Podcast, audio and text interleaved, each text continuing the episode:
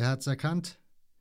Vermutlich werden sich nur noch die Älteren von euch daran erinnern, denn das war die Intro-Musik von Sport aktuell, ganz genau. Und damit herzlich willkommen zu einer neuen Ausgabe des Hörfehler-Podcasts.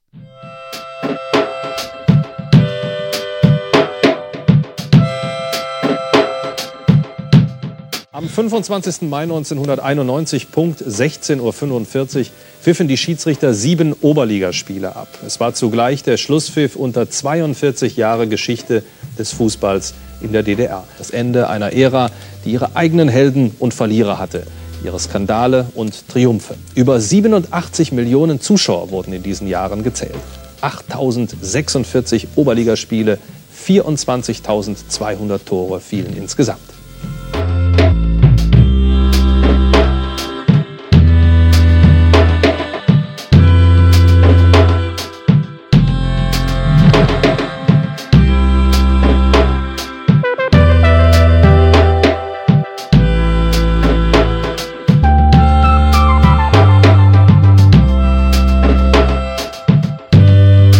Rostock gelingt als dritter Mannschaft nach Dresden und dem BFC das Doppel. Jens Wahl heißt der letzte Torschütze. Sein Treffer war das 137. Endspieltor in der DDR-Pokalgeschichte. Abpfiff, aus, vorbei, aber alles unvergessen.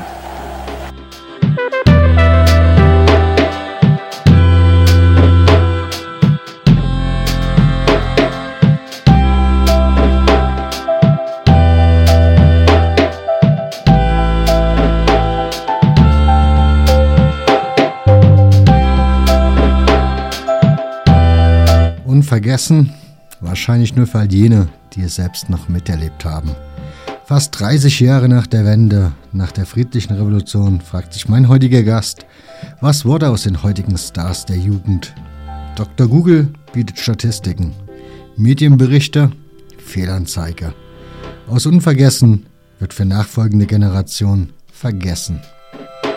Im gesamtdeutschen Fußball spielen die Stars des DDR-Fußballs keine Rolle.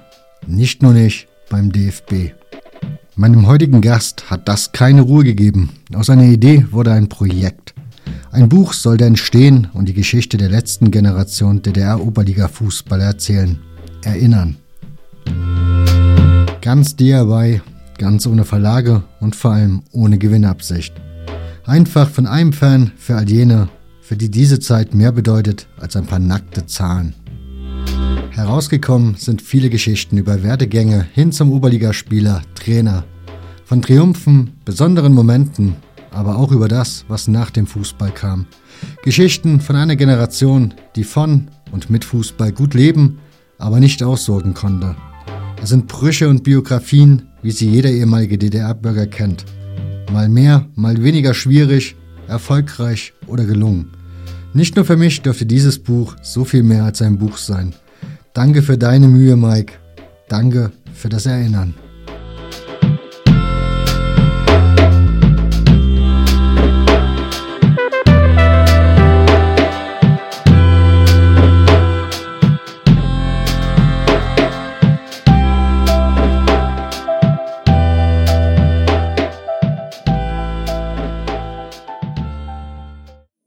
Dass ich hier sein darf. Ich würde mich auch natürlich gerne vorstellen. Mein Name ist Mike Großhäuser. Ich bin jetzt stolze 50 Jahre alt geworden und komme ursprünglich aus der Region Delitzsch bei Leipzig. Geboren bin ich in Wolfen in Sachsen-Anhalt, damals Bezirk Halle.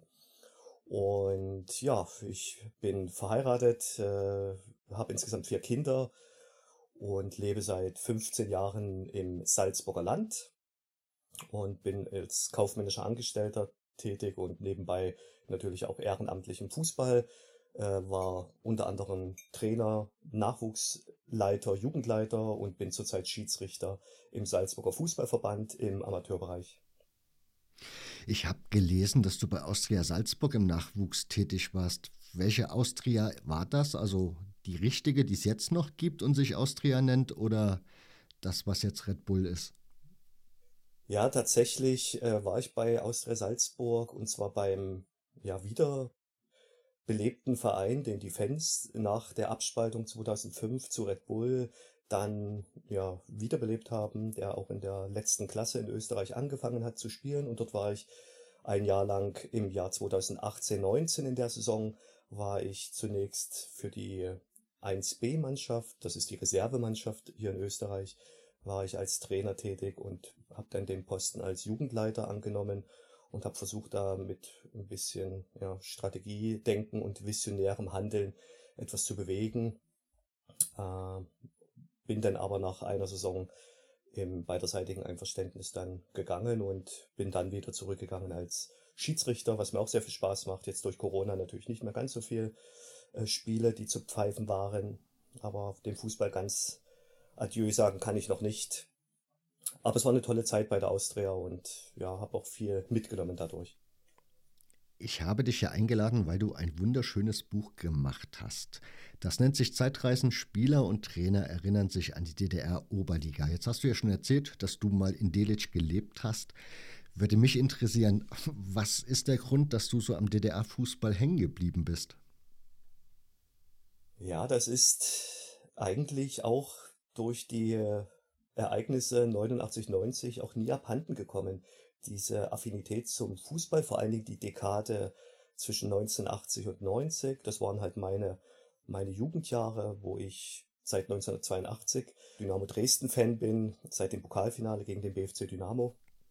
Äh, und ich habe jetzt natürlich äh, nie nur Dynamo Dresden betrachtet äh, oder auch von mir aus die BSG Chemie Böhlen, für die ich auch immer ein bisschen ja, Interesse gezeigt habe, weil sie mir immer so leid taten, weil sie immer so hohe Niederlagen kassieren mussten, aber trotzdem sich immer wieder jahrelang in der Liga gehalten haben. Und ich habe eben äh, so eine Art äh, doppelte Welt damals gelebt oder in einer doppelten Welt.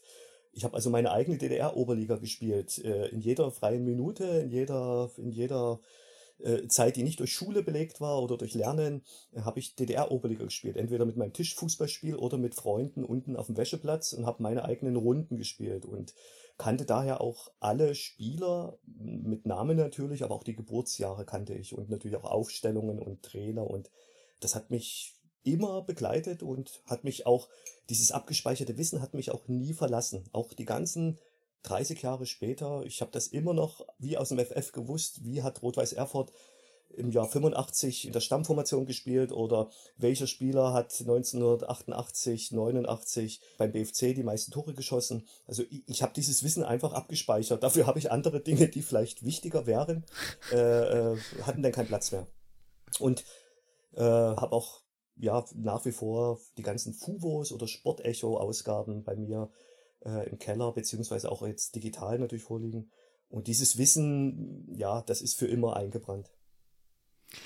Da findest du übrigens in diesem Podcast auch eine Folge zu, mit Jochen Kunert zu Chemie Böhlen, wo er so ein bisschen was dazu erzählt, ja. falls sich das interessiert. Dein Buch ist ja speziell. Also das Zeitreisen trifft es eigentlich ganz gut, weil beschäftigst dich mit diesem Jahrzehnt, aber du beschäftigst dich über dieses Jahrzehnt hinaus. Jetzt vielleicht erstmal für die HörerInnen, die das Buch noch gar nicht kennen, vielleicht erklärst du mal so ein bisschen, worum geht es in deinem Buch, was ist der Inhalt des Buches? Der Inhalt des Buches ist eigentlich ganz schnell in ein paar Sätzen erklärt. Mich hat 2019 die Frage äh, angetrieben, was ist aus den Spielern dieser Dekade geworden? Und zwar die Spieler, die nicht unbedingt die große Karriere nach der Wende erfolgreich angehen durften aufgrund ihres biologischen Alters, sprich Ulf Kirsten, Matthias Sammer, Thomas Doll, Andreas Thom, Olaf Marschall, Rico Steinmann, wie sie alle hießen. Da wusste man ja, was mit denen passiert ist. Mir ging es um die Spieler, die so zwischen 1954 und 64 geboren sind, die also zur Wendezeit Ende 20, Anfang Mitte 30 waren. Was ist aus denen geworden? Die mich eben nach wie vor äh, nie losgelassen haben. Und so habe ich halt recherchiert in Google oder Wikipedia und habe eigentlich so gut wie gar nichts gefunden, was weiterführend äh, mein, mein Wissensdurst stillen könnte. Und ja, so habe ich dann einfach angefangen zu recherchieren, wie komme ich an Nummern ran oder an Kontaktdaten und habe dann über den Matthias Atze Döschner von Dynamo Dresden, der in meiner Facebook-Liste als Freund war, mit dem ich schon ab und zu geschrieben hatte, habe ich eben angefangen, Kontakte zu sammeln. Also ohne Matthias Atze Döschner wäre es am Anfang gar nicht möglich gewesen. Und dieses Buch handelt in der Zusammenfassung von der Kindheit bis zur Gegenwart. Ursprünglich wollte ich nur wissen, wie war es vor der Wende, wie war es während der Wende und wie war es nach der Wende. Und ich habe aber gemerkt, dass in diesem ganzen Stoff so viel Potenzial steckt und so viel, so viel, ja, Erlebtes steckt, dass ich weiter zurückgehen musste. Und so habe ich dann irgendwann angefangen, mit Matthias Atze-Döschner zu fragen, du, Atze, wer war denn dein erster Trainer? Wie bist denn du überhaupt zum Fußball gekommen? Welche Rolle spielte dein Vater? Was sind deine ersten Erinnerungen, Training? Äh, wie bist du auf die KJS, also die Kinder-Jugendsportschule gekommen? Und so weiter und so fort. Und was machst du eigentlich jetzt? Mit was beschäftigst du dich? Und so ist dieser Konnex entstanden von der Kindheit bis zur Gegenwart. Und es sind in diesem Buch insgesamt 46 Spieler und auch Trainer porträtiert auf jeweils 10 bis 14 Seiten und mit teilweise ganz privaten Fotos und äh, auch unbekannten Geschichten natürlich. Du hast jetzt erzählt, dass du über Döschner da dran gekommen bist, aber ich stelle mir das ja dann doch schon, also ich gehe mal davon aus, du hast schon eine Portion Respekt dabei gehabt, oder? Bei den Anfragen? Absolut. Also ich glaube, meine Stimme war auch ziemlich zittrig am Anfang. Das muss ich schon sagen, weil das waren ja meine, das waren ja, ja, meine Stars und meine Idole der Kindheit und der Jugend. Mhm. Und plötzlich wähle ich die Nummer und am anderen Ende der Leitung meldet sich ein Matthias Döschner und zwar so warmherzig und so, so normal und so freundlich, wo ich dachte, boah, also dieses, denken, wenn man jemanden anruft, der in der Öffentlichkeit steht oder stand, dass der abgehoben ist oder fern der Realität. Also das ist bei Matthias Atzedöschner und bei wirklich jedem anderen nie der Fall gewesen. Die waren herzlich, warm, warmherzig würde ich fast sagen, so und offen und bereit zu reden, bis auf zwei, drei Ausnahmen. Die haben dann nicht mit mir geredet, aus Gründen, die sich mir nicht erschließen. Aber das war für mich diese emotionale Währung, die ich dadurch erhalten habe, die ist mit nichts aufzuwiegen. Das war eine Frage. Ich habe nämlich gestern noch was gelesen gehabt dazu beim Sportbassan Artikel und da war zu lesen, dass halt Geier und Thorsten Gütschow ja. abgesagt haben. Ja. Und da hat man natürlich direkt so Assoziationen, was das, was die Gründe sein ja. könnten, warum sie abgesagt haben, wäre trotzdem wenig verständlich, weil ich glaube, die Spieler, so ist mein Eindruck beim Lesen des Buches zumindest gewesen, hatten, haben ja durchaus die Möglichkeit gehabt, ihre Sicht so, zu, so, dazu, so darzustellen, wie sie möchten. Also von daher, da ist ja jetzt nicht so viel Konfliktpotenzial gewesen. Mhm. Aber also ich bin voll bei dir. Wir denken wahrscheinlich beide in dieselbe Richtung, äh, warum sie nicht treten wollten. Also der Grundgedanke dieses Buches war, es nicht zu schreiben aus Sicht eines Journalisten oder eines Redakteurs, der ich auch gar nicht bin, sondern aus Sicht des Spielers, des Protagonisten. Das heißt, ich wollte die, die Möglichkeit bieten, dass der Protagonist erzählt aus seinem Leben und dass der Leser und die Leserin das so sich dann ja, zu Gemüte führt, als ob er vor ihr sitzt und einfach aus seinem Leben erzählt von A bis Z, garniert mit ein paar Statistikteilen und ein paar Anmerkungen von mir. Aber es sollte wie so eine Art Monolog sein, den sich äh, der Leser und die Leserin dann äh, ja einfach nochmal nachlesen können. Und es ist kein Frage-Antwort-Buch. Das stimmt. Ich habe mich so beim Lesen gefragt, hast du so Muster festgestellt beim Lesen? Also so Dinge, die immer wiederkehren bei den Spielern oder bei den Trainern oder sehr oft wiederkehren? Also das Thema DDR-Wendezeit und Nachwendezeit war bei vielen, mit denen ich äh, Kontakt hatte, und es sind ja noch deutlich mehr gewesen als diejenigen, die es dann ins Buch geschafft haben. Also es sind noch circa 10 bis 15 Interviews in meiner Kammer, darunter auch zum Beispiel ein René Müller vom ersten FC Lokomotive oder ein Rainer Jahres vom FC Hansa Rostock, alles bekannte Größen. Mhm. Viele haben im in diesem, in dieser, in diesem Abschnitt der Wendezeit eben sehr offen gesprochen, naja, über was sollten wir uns beschweren? Wir hatten ja sehr vieles. Wir hatten sehr viele Privilegien, anders als die arbeitende Bevölkerung, die jeden Tag von, von 6 bis 16 Uhr in irgendeiner Fabrik oder im Werk gearbeitet haben. Wir konnten reisen, wir hatten Westgeld, wir haben 10 D-Mark äh, äh, ja, Reisegeld bekommen pro Tag. Wir konnten im Intershop äh, äh, dadurch äh, einkaufen. Wir haben Geschenke mitgebracht. Wir durften ins kapitalistische Ausland. Wir haben relativ zeitig die Wohnung bekommen. Wir haben relativ zeitig ein Auto bekommen. Wir haben, wir wurden ja rundum versorgt, äh, bis auf das Finanzielle, was natürlich zu DDR-Zeiten äh, gedeckelt war, beziehungsweise durch den Trägerbetrieb auch vorgegeben war, wie viel Entlohnung man bekommt. Aber wir hatten ja alles. Warum sollten wir abhauen? Und natürlich hatten wir Kontakt zur Staatssicherheit oder zu anderen Organen, aber wir konnten auch Nein sagen. Und wenn man nicht einen Verkehrsunfall provoziert hat durch Alkoholkonsum oder in Ehescheidung lag oder anders ins, mit dem Gesetz in Konflikt gekommen ist, dann hatte die Staatssicherheit und andere Organe ja gar nicht im Großen die Möglichkeit, einen unter Druck zu setzen. Äh, also man konnte Nein sagen. Und das war bei allen gleich, äh, aber auch keine Verbitterung über diejenigen, die es gemacht haben. Das haben mir ganz viele Spieler erzählt. Sie wussten, dass Spieler XY dann als inoffizieller Mitarbeiter tätig war. Das kam alles raus.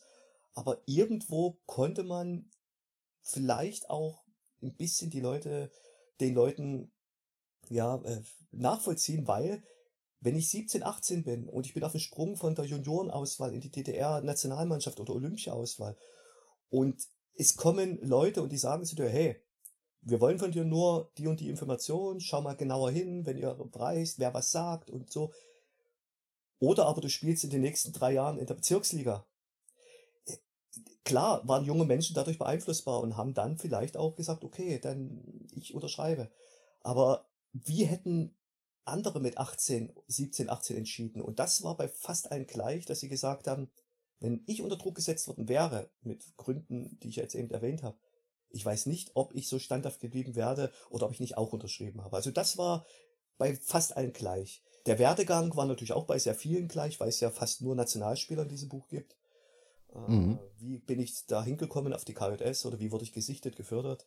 Aber was bei allen unterschiedlich war, war der Weg nach der Karriere. Da gab es ein Portfolio an Möglichkeiten, die auch im Buch gut dargestellt sind, was mich auch sehr überrascht hat und ja auch oft berührt hat.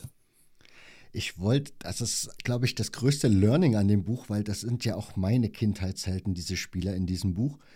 Und wie das mit Helden so ist, das sind ja irgendwie immer dann, ja, da denkst dann halt immer, die leben in einer anderen Welt, das sind große Stars, denen geht's gut. Und das ist so das Learning bei mir gewesen bei dem Lesen. Klar, natürlich mit der Wende ging es dann bei denen auch los mit, wie komme ich jetzt über die Runden, wie komme ich jetzt klar.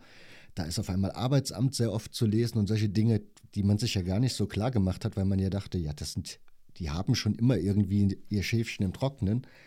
Aber das ist ja in dem Falle gar nicht so. Gibt es da so Geschichten, bei denen, die, bei denen du wirklich nachdenklich geworden bist, als du das gelesen hast? Ja, natürlich. Also die wenigsten äh, äh haben es ja wirklich geschafft und sind heute noch irgendwo aktiv. Äh, eine Ausnahme ist natürlich der, der Heiko Scholz, mhm. der zwar vom Geburtsjahrgang 66 gar nicht ins Buch reinpasst, aber der von mir den Dynamo Dresden Bonus bekommen hat. Äh, und weil er wirklich eine absolute ja, Legende ist. Also Heiko Scholz wirkt so authentisch, so offen, so direkt und auch so lustig und trotzdem qualitativ äh, hat er wirklich was auf dem Kasten, was den Fußball äh, anbetrifft. Also das waren Geschichten, wie er mir erzählt hat, äh, was die so teilweise im Internat gemacht haben, äh, äh, wenn der Trainer nicht hingeschaut hat oder was sie, was er auch nach der Wende gemacht hat, dass er mal ausgewandert ist und ein Eisgeschäft äh, aufgemacht hat in, in, in, in warmen Gefilden. Aber es gibt natürlich auch so die Geschichten vom, vom Thomas Töpfer vom FCK Jena oder vom Uwe Zötsche vom Lokomotive Leipzig, die eben nach der Wende ja, ja wirklich von Null angefangen haben oder ein ein Matthias Liebers, äh, dessen Geschichte hat mich auch extrem bewegt. 87 noch im Europacup-Finale gegen Ajax Amsterdam, gemeinsam natürlich auch mit Uwe Zötsch oder Uwe Bredow.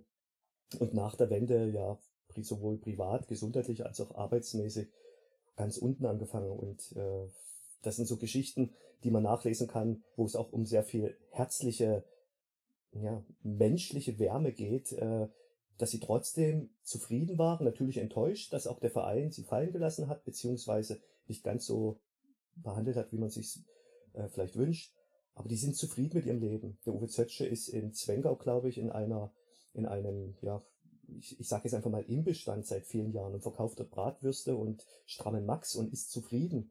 ja, und war 87 der gefeierte Mann im, im, im Europacup-Spiel gegen Girondin Bordeaux im Halbfinale, als er erst im, einen Elfmeter verschoss in der, oder einen Strafstoß verschoss in der regulären Spielzeit, um dann in der Verlängerung und in Elfmeterschießen nochmal zuzuschlagen, ja. Oder ein Jan Schia von Dynamo Dresden und auch HFC Chemie, der nach der Wende, ja, zwar sein Glück gefunden hat äh, in einem Autohaus, wo er auch heute noch tätig ist, mit einem Stern drauf, aber der auch eine sehr schwere Krankheit hatte und die überlebt hat und dadurch das Leben jetzt neu genießt. Und der Mann hat mir so viel Respekt und so viel Energie gegeben, ja, das war Wahnsinn. Oder ein Uwe Bredo, der heute, ja, wie soll ich das sagen, der heute äh, sich durchschlägt mit Jobs, äh, sehr viel in der Nachtschicht arbeitet ähm, und vor 30 Jahren äh, festes Mitglied oder vor 35 Jahren festes Mitglied im Oberliga- und Europacup-Kollektiv war und der trotzdem zufrieden ist und trotz, dass er vielleicht jetzt nicht die großen ja, Sprünge machen kann, mit sich und seinem Leben einfach im Reinen ist. Und das zieht sich so durch, durch fast alle, mit denen ich gesprochen habe. Die sind mit sich im Reinen und äh, ja, leben aber in der Realität und vielleicht nicht so wie viele Stars im heutigen Fußball, die äh, aufgrund der Millionen, die sie auf dem Konto haben, ja gar nicht mehr wissen, was es bedeutet, äh, das normale Leben zu führen. Wohl wahr.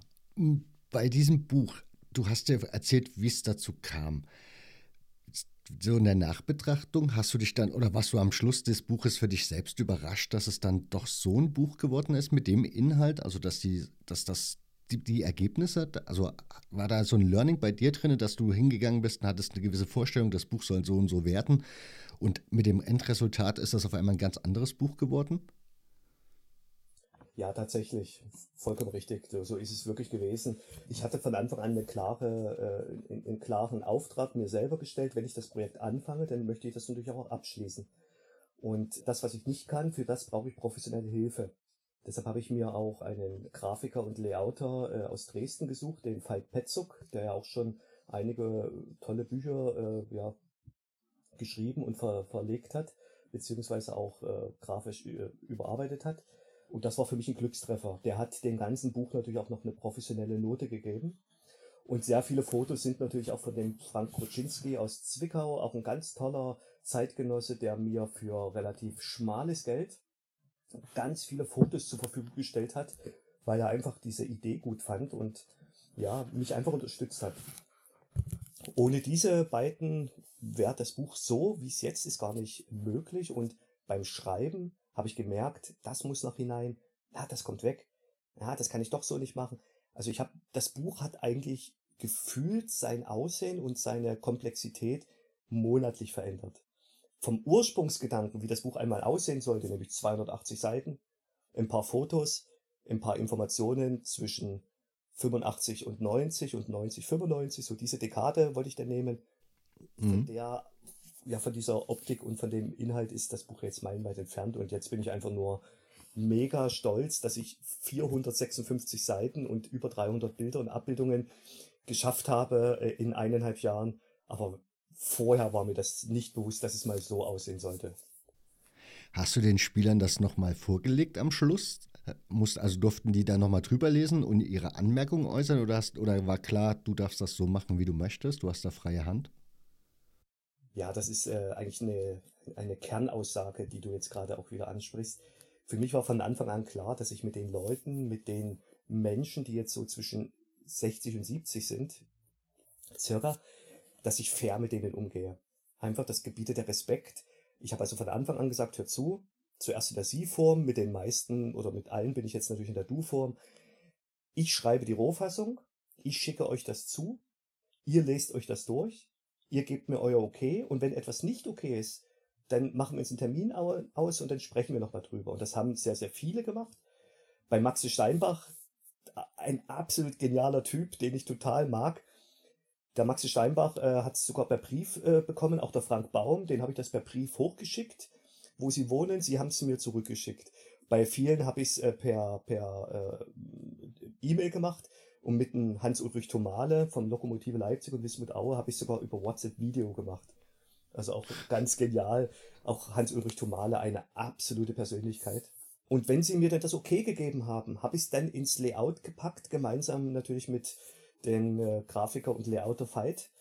Und dann habe ich das nochmal hingeschickt und habe gesagt, so, so würde es aussehen, schaut's nochmal final drüber. Wenn das für euch passt und ich höre bis dann und dann nichts mehr von euch, dann nehme ich das als Ja an. Und so hat der Text und auch das Layout mindestens zwei, bei manchen sogar dreimal die Runde gemacht, bevor ich es dann endgültig in den Druck gegeben habe. Also das heißt, es ist wirklich ein Zusammenspiel zwischen dem Autor und dem Protagonisten. Also es ist wirklich eine Teamarbeit. Und das unterscheidet das Buch halt von einem Buch, was vielleicht ein Redakteur, Journalist äh, schreibt. Er schreibt es aus seiner Sicht. Und ich habe es aus der Sicht geschrieben des Spielers und des Trainers und habe einfach nur meinen Senf ein bisschen verpackt dazugegeben und habe es angereichert, wie ich es vorhin schon erwähnt habe, mit Statistiken, Hintergrundinformationen, Fußnoten, Details und so weiter. Aber die Kernaussage kommt vom Spieler, Trainer selber. Natürlich war nicht jeder Spieler und Trainer jetzt ein Kommunikationsmonster. Das muss man auch so fair sein. Und das muss es auch nicht sein. Und da, wo es eben ein paar Lücken gab, habe ich eben versucht, ja, literarisch nachzu, zu, zu, zu, ohne aber den Ursprungskern des Satzes oder des Satzgefüges in Frage zu stellen. Hast, wie ist eigentlich das Feedback so gewesen von den Spielern und Trainern? Weil ich könnte mir vorstellen, die hat ja keiner mehr, also man kann ja heute im Kicker, da ist keine Ahnung, so die westdeutschen Stars, die liest man ja immer wieder, wie es denen so geht, was die jetzt so aktuell machen. Sprich, die kommen in den Medien ja immer wieder vor. Aber diese Spieler und Trainer sind ja meistens dann in Vergessenheit geraten. Da findet man nicht viel, hast du ja schon gesagt, wenn man da so googelt. Ja. Wie war da so das Feedback von denen? Also haben die sich gefreut, dass sich da jemand meldet und noch Interesse an ihn hat? Oder gab es da auch irgendwie Leute, die gesagt haben, komm, das Thema ist für mich vorbei, ich habe da gar keine Lust mehr, großartig drüber zu reden? Oder wie war das so? Also sprich, musstest du da den einen oder anderen ein bisschen länger belatschen, bis er mitgemacht hat, oder ging es relativ zügig? Ja, also tatsächlich, äh, ich sag jetzt mal, 80 Prozent haben wirklich gesagt, oh toll, ja gerne. Natürlich auch eine Art späte Wertschätzung, dass sich da noch jemand mhm. interessiert mhm. nach über 30 Jahren. Äh, viele haben sich natürlich auch ein Stück weit gebauchpinselt gefühlt, das muss man ja auch ganz ehrlich sagen, würde mir ja genauso gehen.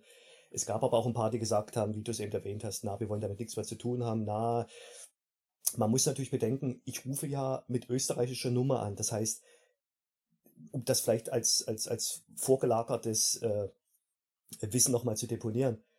Ich habe ja allen erstmal eine riesenlange WhatsApp geschickt. Eine riesenlange WhatsApp, die war wirklich, da, da habe ich, glaube ich, eine halbe Stunde geschrieben. Und dort habe ich gesagt, wer ich bin, was ich vorhabe und ob sie mitmachen und so weiter und so fort.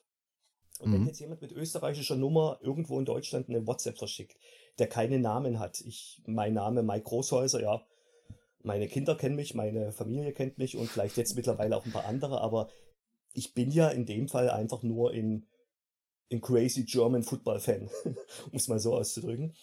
Äh, es haben natürlich auch einige gar nicht darauf reagiert. Manch andere äh, haben jetzt erst reagiert, äh, wo das Buch auf den Markt kam und gesagt haben, ja, wenn ich das gewusst hätte, dass das so ein Buch wird, na dann hätte ich mich auch bereit erklärt.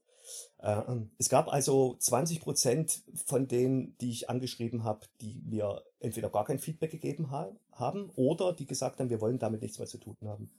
Aber die 80 Prozent, also vier Fünfte, die waren sofort dabei und ja, es sind ja auch ein paar Spieler dabei, es sind ja ungefähr 25 Nationalspieler dabei, aber es sind auch mal fünf, sechs Oberligaspieler dabei, die vielleicht der ein oder andere gar nicht kennt und die für mich aber trotzdem es wert waren, die Geschichte zu erzählen. Weil es geht ja letztendlich um Neugier, um Geschichten zu transportieren.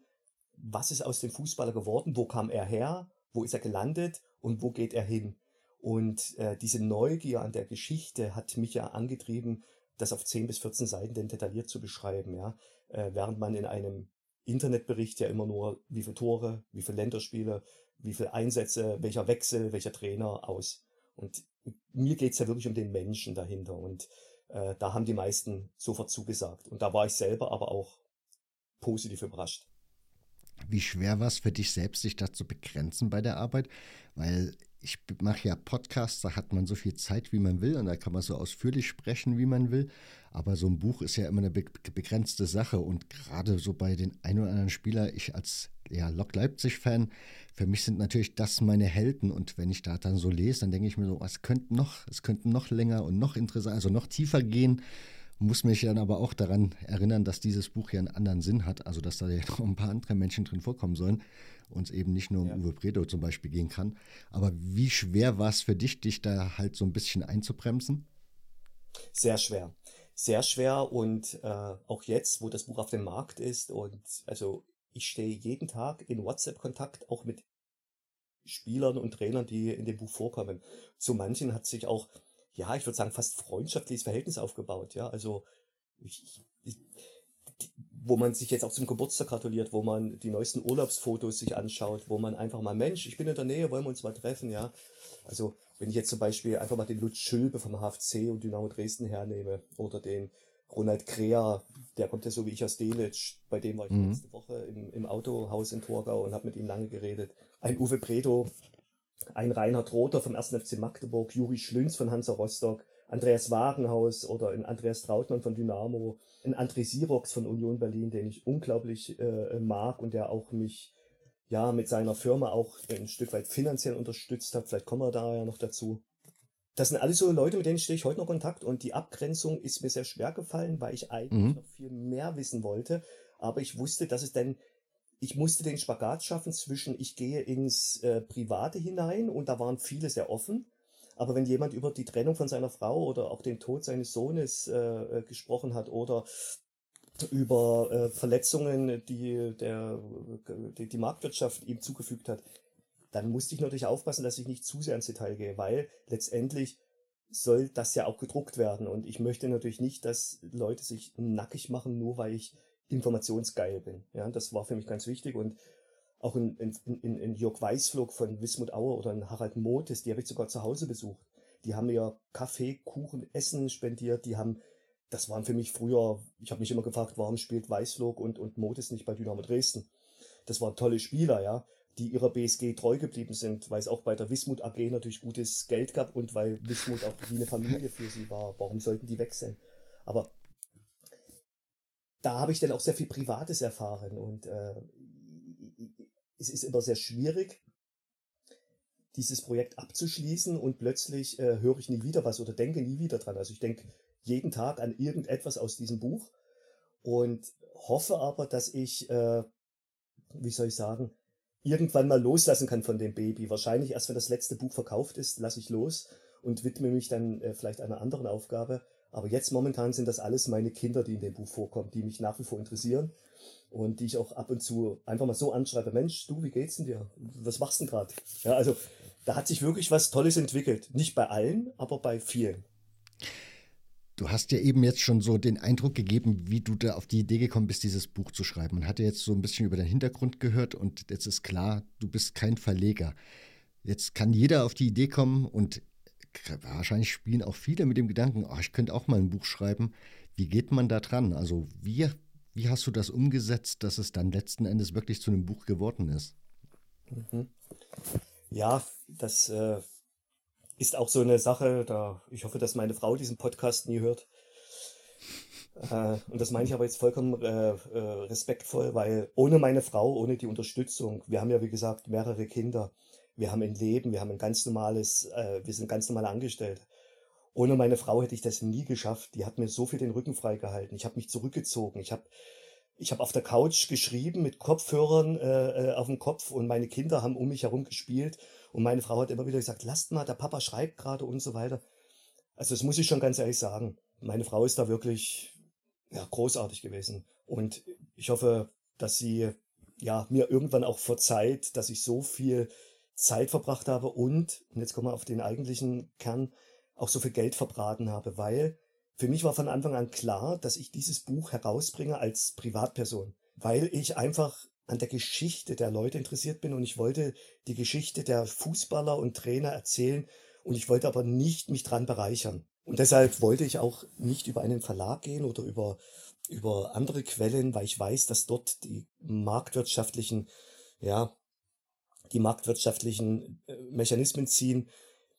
Ich habe ganz viel Geld von unserem privaten Sparbuch genommen, was eigentlich für die Altersvorsorge gedacht war, und habe dieses Buch im Eigenverlag herausgebracht, habe also alles selber bezahlt, Bildrechte, Druck, Layout, Grafik, äh, Reisen, Ausgaben für für Recherchen, Telefonkosten, Strom, Arbeitszeit. Ich habe das alles selber finanziert. Und für mich war aber die Frage, mache ich es über einen Verlag? Schicke ich einfach nur die Rohfassung hin und alles andere wird für mich gemacht? Oder aber mache ich das von A bis Z selber? Und da ich mir das nie zugetraut habe, habe ich gesagt, so, das mache ich jetzt selber. Also ich wollte auch selber Grenzen überwinden, um es mal so zu sagen. Und habe dabei natürlich auch tolle Leute gehabt, die mir Tipps gegeben haben, die mitgeholfen haben. Und jetzt sind natürlich diese finanziellen Ressourcen bei uns ein bisschen erschöpft, weil das Buch hat doch eine fünfstellige Summe äh, gekostet. Und jetzt versuche ich natürlich, dieses Buch so zu unter die Leute zu bringen, dass zumindestens irgendwann die schwarze Null steht, weil man darf nicht vergessen, als Angestellter, und da habe ich vielleicht am Anfang gar nicht drüber nachgedacht, als Angestellter muss ich natürlich auch dem Finanzamt hier in Österreich eine sehr hohe Summe an Steuern zahlen, weil das als Nebenverdienst gilt, weil ich ja eigentlich einen normalen Job habe. Mhm. Und wenn ich über eine Freigrenze komme, muss ich wirklich ordentlich abdrücken. Und deshalb bin ich jetzt mittlerweile aber auch dahinter gekommen, dass ich schon alle Bücher verkaufen muss, damit zumindest das Finanzamt und unser Sparbuch zumindest zufriedengestellt ist. Gab es denn von Seiten von Verlagen Interesse an dem Buch? Also ja, die gab es, auch von bekannten Verlagen. Und äh, wenn man aber zehn Äpfel investiert und nur zwei Äpfel dann zurückerhält und acht Äpfel bleiben dann woanders, dann äh, ist das für manche okay. Für mich war es nicht okay, weil ich, ja, wie gesagt, mindestens sechs oder sieben Äpfel haben möchte. Mhm. Aufgrund der eben gesagten Dinge. Und da musste ich halt ablehnen. Zumal natürlich auch ein Verlag möglicherweise auch in dies Schreiben hineingreifen möchte oder vielleicht auch die Richtung vorgeben möchte, wo man vielleicht bessere Absatzchancen hat. Und das war für mich überhaupt kein Thema. Also der Absatz an sich soll durch den Inhalt kommen und nicht durch Vorgaben. Wenn wir jetzt schon dabei sind, wo kann man denn das Buch bestellen, wenn man jetzt Interesse hat und möchte das gerne haben? Ja, also ich habe äh, eigentlich nur ein Bestellmedium. Das ist die E-Mail-Adresse bestellung.buch.yahoo.com. Und jeder, der dorthin schreibt, kriegt innerhalb von ein bis zwei Werktagen von mir eine Rückantwort und mit allen Informationen, die zum Kauf dienlich sind.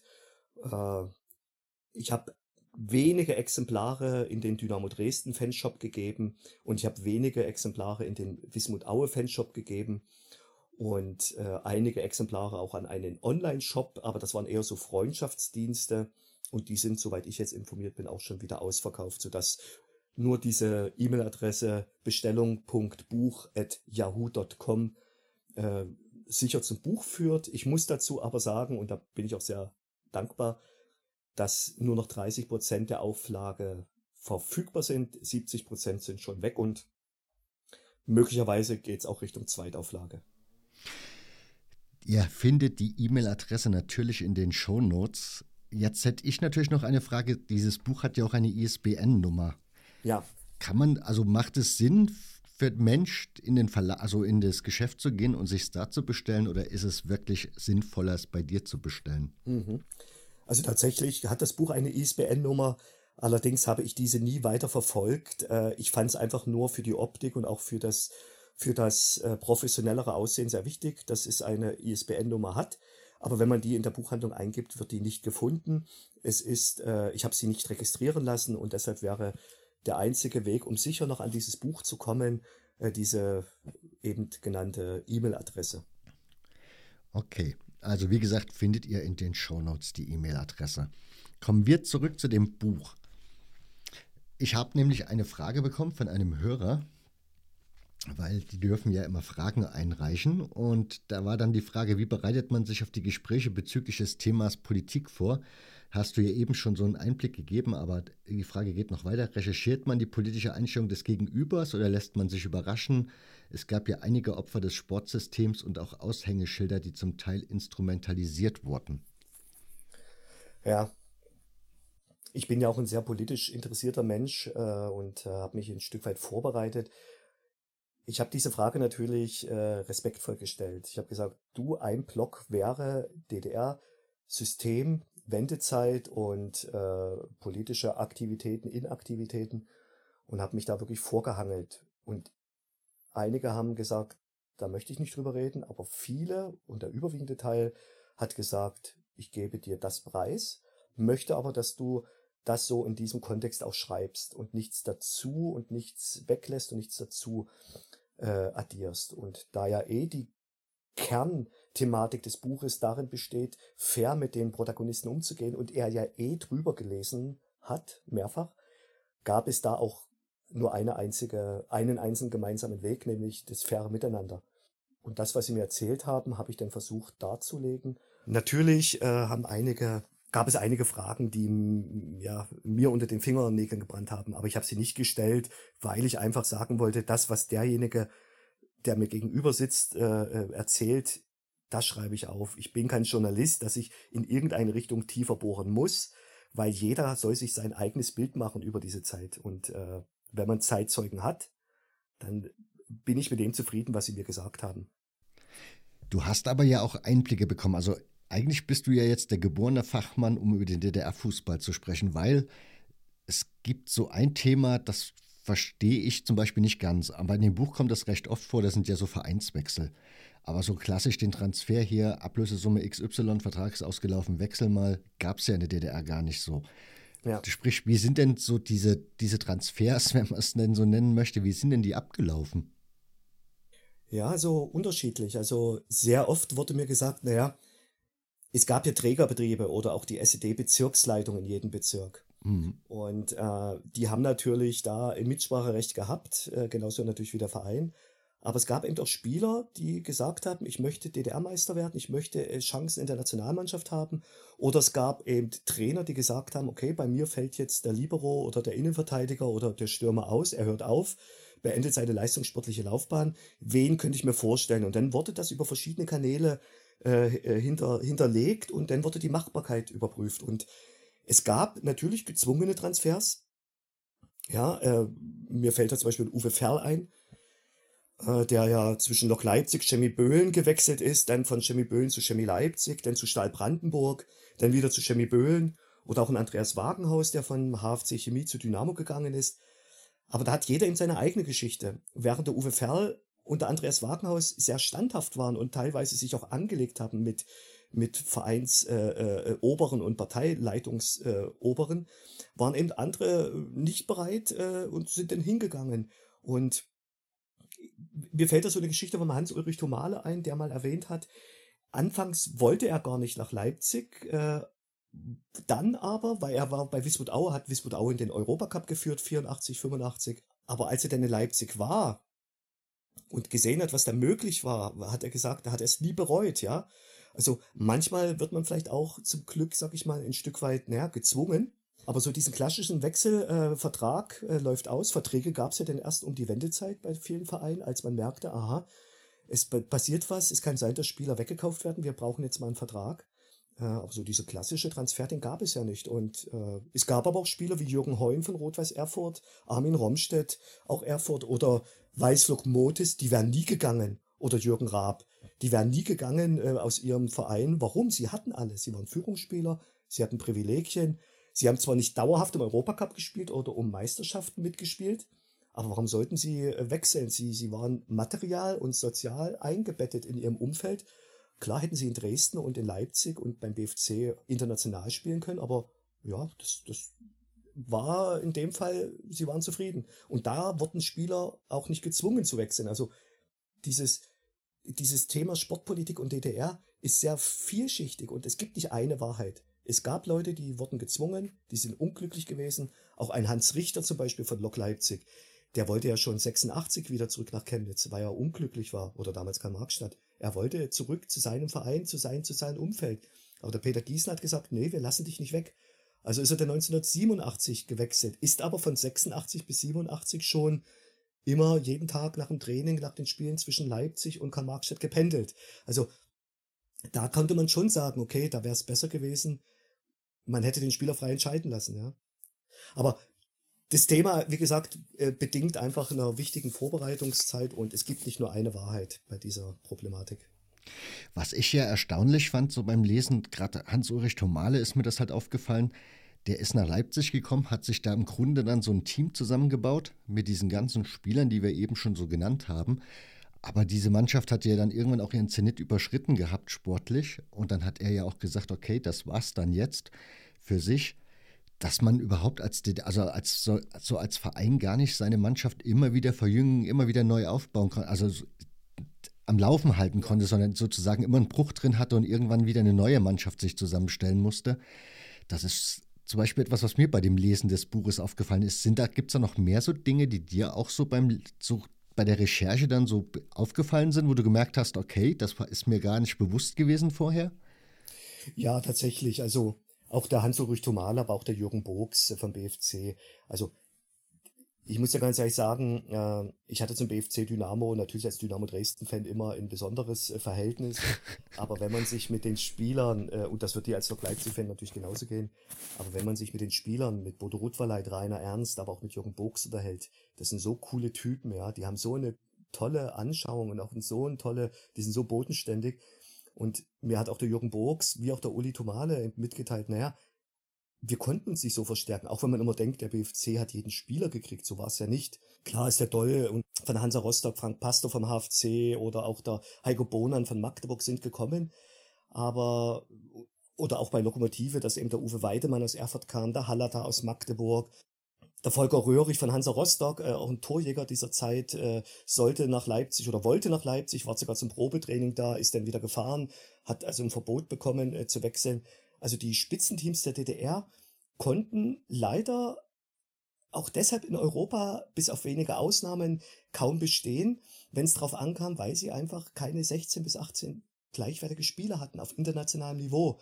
Und äh, weil die Gegner natürlich aus ganz Europa oder aus der Welt sich äh, verstärken durften und wir ja eigentlich mit Bezirksauswahlmannschaften gespielt haben im Europacup und äh, auch Lokomotive war nach dem 87er EC-Erfolg nochmal 88 Vizemeister nach 86 und die Mannschaft war dann einfach ausgebrannt. Die hat jahrelang am Limit gespielt.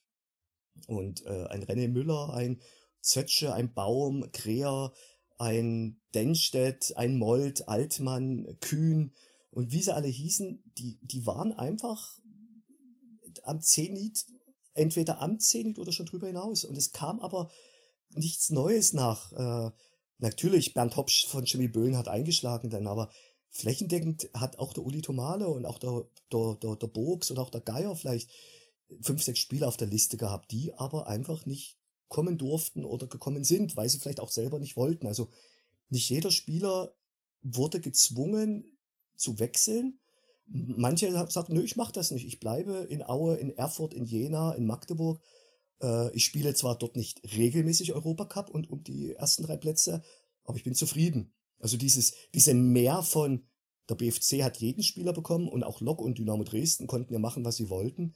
So war es natürlich nicht. Sonst hätten wir natürlich auch im Europacup andere Ergebnisse erzielt, denn das, was möglich war, hat Lok 87 gezeigt, aber auch Dynamo Dresden war ja 89 im Halbfinale vom UEFA Cup. Der BFC war in den 70er Jahren im Halbfinale des Europapokals.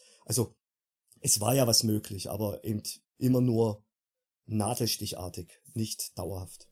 Hm. Was, was mir auch noch aufgefallen ist, was man ja auch, was ja auch immer ein großes Thema war, ist das Thema Staatssicherheit auf Auslandsreisen. Und da erzählen die Spieler, dass dann schon immer mal so Personen im Umfeld dann mitgefahren sind, die man gar nicht so kannte, also aus dem, aus dem Clubleben sozusagen nicht kannte. Was haben die Spieler da so erzählt? Was ging da? Also konnten die mal ein bisschen feiern gehen, wenn sie mal irgendwo im Ausland waren? Oder war es dann schon so, dass es hieß 10 Uhr im Hotel und dann wurde auch kontrolliert, dass du um 10 Uhr im Hotel bist? Ja, unterschiedlich. Also vor allem die Berliner Spieler haben mir gesagt, also Rainer Ernst vor allen Dingen, der war da sehr, sehr offen, der hat gesagt, du, bei uns wussten alle, dass bei uns Stasi-Mitarbeiter im Verein waren. Das heißt, eigentlich waren wir, waren wir der, wir waren alle sehr gelassen, weil es wusste jeder, beim BFC gab es inoffizielle Mitarbeiter außen herum, aber die Spieler an sich, die waren ja zum größten nicht bei der Stasi, ja. Also die waren zwar bewacht und äh, überwacht, aber haben trotzdem ihre Freiheiten gefunden, auch mal bei einer Auslandsreise eben mal auszugehen oder mal was einzukaufen. Schwierig war es bei den Vereinen, wo wir es halt nicht dachten, ja. Und, und, und deshalb ist dieses Entsetzen mit, mit diesem mit diesem Image vom Stasi-Verein konnte der BFC gut leben. Weil es offiziell war. Es waren offizielle, inoffizielle Mitarbeiter. Aber die anderen Vereine hatten sehr viele Leute auf Flugreisen mit, auch Stahl Brandenburg äh, habe ich da gehört, auch Frankfurt, auch äh, Rot-Weiß Erfurt, äh, wenn sie international waren, da waren eben Leute dabei, die vorher nicht dabei waren, die sind eingestiegen, wieder ausgestiegen und wurden nie wieder gesehen. Also das gab's schon. Aber am freiesten haben sich die Spieler wohl bei der DDR-Nationalmannschaft gefühlt. Weil da waren schon ein paar Möglichkeiten, auch mal in Schweden oder in Griechenland oder in Südamerika einfach auch mal die Gegend zu erkunden und auch mal bei Einkäufe für die daheimgebliebenen zu besorgen. Also Nationalmannschaft wurde von sehr vielen, so haben sie es mir erzählt, als wohlwollende Abwechslung genutzt, um aus diesem Clubleben herauszukommen. Weißt du, was die so gekauft haben? Also es würde mich ja immer so interessieren. Ich meine, wenn du in der Shop kaufen gehen kannst, dann brauchst du ja, was Seife, Schokolade und sowas angeht, das musstest du ja dann theoretisch nicht mitbringen. Hast du da, hast du da so ein paar Dinge erzählt bekommen, was man sich so gekauft hat, wenn man dann im Ausland unterwegs war? Ja, unterschiedlich. Also von einer Quarzuhr über ein Kaffeeservice, über Gläser, äh, über ein Gläserset bis hin auch zu kleineren Haushaltsgeräten. Äh, aber natürlich auch der Klassiker, die, die Milka-Schokolade oder äh, die, die Coca-Cola. Ja, also es war unterschiedlich. Aber die Spieler haben natürlich immer nur 10 Euro oder äh, 10 Euro, 10 Dollar oder 10 äh, Westmark bekommen für eine Tagesreise. Und Sie fanden es denn so schon sehr schade, habe ich immer gehört, gerade beim BFC äh, äh, habe ich das so ein bisschen noch in Erinnerung. Wenn die mittwochs ein Spiel hatten, ja, dann sind die, äh, mittwochs ein Europacup-Spiel hatten, dann sind die im Prinzip Dienstag äh, angeflogen und sind Mittwoch nach dem Spiel zurückgeflogen. Das heißt, sie haben dann gerade mal zwei Tage äh, Auslandseinsatz und haben dann 20 Mark bekommen. Und Früher gab es wohl mal eine Zeit, wo die dann auch teilweise dienstags hin sind und äh, äh, oder und, und erst donnerstags zurück, ja. Und auch die Trainer haben mir erzählt, sie hätten eigentlich lieber viel mehr Vorbereitungszeit gehabt auf ein Europacup-Spiel, ja, als dieses rein aus dem äh, äh, raus aus dem Flugzeug, rein ins Hotel, auf den Trainingsplatz, Spiel und gleich wieder rein ins Flugzeug so wie es eben andere Mannschaften gemacht haben, die eine gewisse Regeneration hatten, ja, wo vielleicht auch mal ein Spiel verlegt worden ist am, am Wochenende, damit, wenn es ein wichtiges Spiel gab am Mittwoch, dass die vorbereitet waren, dass sie frisch waren, ja, also und je länger sie im Ausland waren, umso mehr Tagessätze gab es und umso mehr konnte man natürlich auch Wünsche erfüllen. Und viele haben mir auch erzählt, naja, aber wir haben teilweise so viele Wunschzettel mitbekommen, das konnten wir natürlich gar nicht alles A uns mitnehmen und B hätten wir es auch nicht durch den Zoll bekommen. Also sie wurden natürlich sehr oft angesprochen, Mensch, wenn du drüben bist, kannst du mir das und das mitbringen. Und ich glaube, es ist dann immer so in der engsten Familie geblieben. Okay, also keine Plattensammler so dabei gewesen, die dann eher nach doch, Vinyl doch, geguckt doch. haben. Ja, doch, es haben mir schon einige erzählt, auch von den Rolling Stones vor allen Dingen oder von ACDC oder von den Beatles. Da wurden schon die eine oder andere Schallplatte gekauft, äh, wurde dann aber nirgendwo angegeben und die wurde dann natürlich nur abgespielt daheim, wenn man sicher war, dass man so weitestgehend alleine ist, um diese Platte anzuhören. Wer hat sich ACDC mitgeholt? das äh, habe ich versprochen, darum stellt es auch nicht ah. im Buch äh, für mich zu behalten. Okay, ja, gut. das hätte mich sehr interessiert, wer so guten Musikgeschmack hatte. ja. Zum guten Schluss. Wie schaust du jetzt, nachdem das Buch ja erschienen ist, wie schaust du so auf dieses Buch für dich selbst so zurück? Ja, es war natürlich eine unglaubliche Erfahrung, dieses Buch zu schreiben, von Anfang bis zum Ende. Äh, alle, die sagen, ja, er schreibt mal ein Buch, also, oder ich schreibe ein Buch, es ist extrem viel Arbeit, es ist extrem viel Zeit damit verbunden. Ich hatte ja selber noch zwei Operationen in der Zeit, die auch nicht so ganz optimal verlaufen sind. Mein Arbeitgeber äh, und ich, wir haben uns getrennt, äh, trotz dass ich eben eigentlich sehr engagiert war, aber eben auch durch die krankheitsbedingten Ausfallzeiten natürlich vielleicht auch nicht mehr so leistungsstark und bereit war.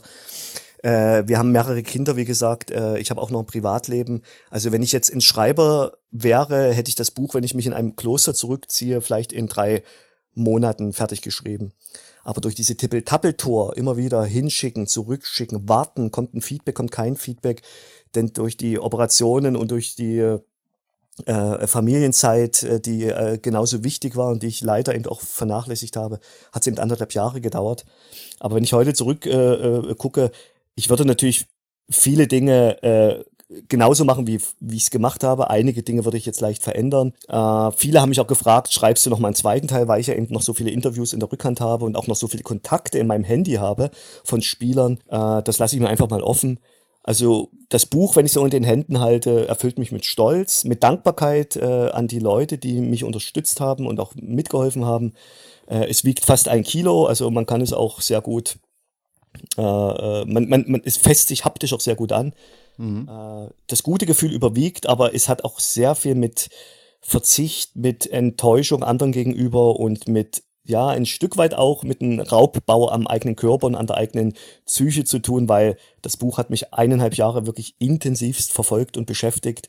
Und äh, ja, das ist also nicht ganz so einfach gewesen, aber natürlich der Stolz über das Werk und über die Geschichten und über die Kontakte überwiegt. Und das, das ist im Endeffekt das, was zählt. Und wenn jetzt auch noch jedes Buch verkauft wird, dann, äh, ja, dann schließt sich natürlich der Kreis. Das wäre jetzt so noch eine Frage, die Wertschätzung gegenüber, also wir hatten, ich hatte es ja vorhin schon mal gesagt, die Wertschätzung gegenüber den Spielern in den Medien ist ja relativ gering. Hast du das Gefühl, dass das Buch jetzt die entsprechende Wertschätzung bekommt, also diese Aufmerksamkeit, die es verdient hat? Ja, teils, teils. Äh, also mein Hauptabsatzquelle ist natürlich Facebook, ja. Also gerade wir im, im mittleren Alter nutzen Facebook sehr häufig. Äh, Facebook, ein bisschen WhatsApp-Status und ein bisschen Connection in, in verschiedene Zeitungen. Äh, die Klientel dieses Buches sind ja alle so Männer und Frauen zwischen 45 und 75, weil die A noch mehr lesen und B eben auch äh, in Facebook aktiv sind wenn ich das Buch richtig bewerben würde über, in, ich sage jetzt Mitteldeutschen Rundfunk, über äh, Berlin-Brandenburg, über äh, große Kanäle, Kicker, äh, wie auch immer, dann würde das Buch natürlich viel mehr gestreut werden. Es gibt ja so viele, die gar nicht wissen, dass es so ein Buch gibt. Und deshalb ist die Wertschätzung derjenigen, die es gelesen haben, natürlich extrem wertvoll für mich. Ich habe so tolles Feedback bekommen, äh, wo ich so dankbar bin, weil mir das Feedback wirklich viel bedeutet, weil ich habe das ja für uns alle gemacht, weil viele wissen wollten, was aus ihren Stars geworden ist und äh, ich habe das ja wirklich mh, mm, für mich gemacht, äh, aber ich möchte das auch teilen mit anderen. Aber die Wertschätzung wäre natürlich höher, umso mehr Leute davon wissen würden. Und es wissen eben nur begrenzt Leute über das Buch. Und deshalb hoffe ich, dass auch bei deinem Podcast, der ja auch sehr bekannt ist, äh, wieder neue Interessen äh, geweckt wurden, sich einfach mit dieser Thematik zu beschäftigen und diesen Spielern, die man zehn Jahre lang ja angehimmelt hat oder 15 Jahre, je nachdem wie lange man Fan war, dass man äh, vielleicht diese Geschichten mal nachlesen möchte, weil man konnte sich ja damals mit den Spielern identifizieren, weil sie eben ein Leben lang, bis auf wenige Ausnahmen, für einen und denselben Verein gespielt haben. Und äh, das unterscheidet das ja auch zur heutigen Zeit. Und ich hoffe sehr, dass der ein oder andere da noch Interesse zeigt und einfach ja, vielleicht dann auch mal wieder sich Zeit nimmt, durch die wirre Zeit, in der wir jetzt leben, äh, einfach mal herausnimmt und sagt, hey, das war meine Jugend, meine Kindheit, ich schwelge in Erinnerung und ich kann mal so ein Stück weit das draußen alles weglassen, weil das tut uns vielleicht auch mal gut. Ich konnte mich vor allen Dingen deshalb mit den Spielern identifizieren, weil sie in der Nachbarschaft gewohnt haben. Sowohl Olaf Marschall wie auch Hans-Ulrich Tomale waren in meinem Alltag ziemlich präsent, dadurch, dass sie halt einfach in der Nachbarschaft gelebt haben. Ja, super. Um, ähm, ich bedanke mich auch ganz, ganz herzlich für dieses Buch, weil auch mir das nochmal so was zurückgegeben hat und ja, irgendwie so eine Lücke für mich schließt, die da da war, weil auch mir ging es irgendwie so, dass man irgendwie gedacht hat, irgendwie man hört gar nichts mehr von den Spielern und über diese Spieler. Und es gibt scheinbar ja auch keine Medien, die da ein Interesse dran haben, außer der MDR macht mal wieder eine Ost Ostalgie-Serie, wo man dann vielleicht mal sich mit einem Verein mit zu einer bestimmten Zeit beschäftigt, aber so im Grunde so ja. dieses große ganze Bild wird da einfach nicht gezeichnet. Insofern ganz, ganz herzlichen Dank, dass du dir diese Mühe gemacht hast. Ja, danke, ja, danke. Das ist auch sehr gut von dir zusammengefasst. Äh, dieses Buch handelt ja wirklich über insgesamt 14 Oberliga-Vereine äh, und ein paar Liga-Vereine, die auch drin vorkommen. Also es ist ja ein Portfolio, ein Querschnitt durch die Republik und das war mir halt so wichtig, äh, dass da jeder, der Interesse hat, auch auf seine Kosten kommt und jeder kennt irgendeinen Spieler von seinem Lieblingsverein von damals. Ist wohl wahr. Also, es sei euch empfohlen, dieses Buch zu bestellen. Wie gesagt, die E-Mail-Adresse findet ihr in den Show Notes. Oder wenn ihr dann nicht die Podcast-App benutzt oder Spotify nutzt, dann findet ihr sie auf der Webseite hörfehler.org. Ansonsten könnt ihr über Facebook, wie heißt deine Facebook-Gruppe? Die Facebook-Gruppe heißt äh, Damals war es Fußball in der DDR und zur Wendezeit. Könnt ihr im Notfall auch dort nachhorchen, findet ihr dort auch die Möglichkeit, das Buch zu bestellen. Das soll es an dieser Stelle gewesen sein. Ich bedanke mich ganz, ganz herzlich bei dir, Mike, dafür, dass du dir die Zeit genommen hast und hier vorbeigeschaut hast. Ja, ich bedanke mich auch. Es war sehr, sehr angenehm und äh, erfüllt mich auch mit, ja, mit ein bisschen Stolz, dass auch so ein bekannter Podcast wie deiner sich da Interesse zeigt an dem Buch. Und wir bedanken uns ganz, ganz herzlich bei euch. Und das war sie, die 145. Ausgabe des Hörfehler Podcasts. Ganz, ganz herzlichen Dank für eure Aufmerksamkeit. Wenn es euch gefallen hat, könnt ihr auf den sozialen Netzwerken dafür trommeln oder eben im Freundes-, Familien- und Bekanntenkreis diese Podcast-Folge weiterempfehlen. Ihr findet im Archiv noch weitere 144 Folgen. Und wenn ihr sagt, diese Arbeit gehört unterstützt, dann könnt ihr auf hörfehler.org unter dem Reiter Unterstützen alle Möglichkeiten finden, wie ihr diesen Podcast supporten könnt. Ich würde mich sehr, sehr freuen, wenn ihr das zahlreich tut. In diesem Sinne ganz, ganz herzlichen Dank an euch. Ihr bekommt die Folgen dann immer ein bisschen eher als alle anderen. Und ein kleines Goodie gibt es dann auch noch. Insofern überlegt es euch mal. Und damit verabschiede ich mich jetzt endgültig von euch. Ich wünsche euch natürlich, dass ihr gesund bleibt und wir hören uns dann in zwei Wochen wieder und dann geht es um den Verein SD Eibar. Bis dahin, macht's gut. Ciao.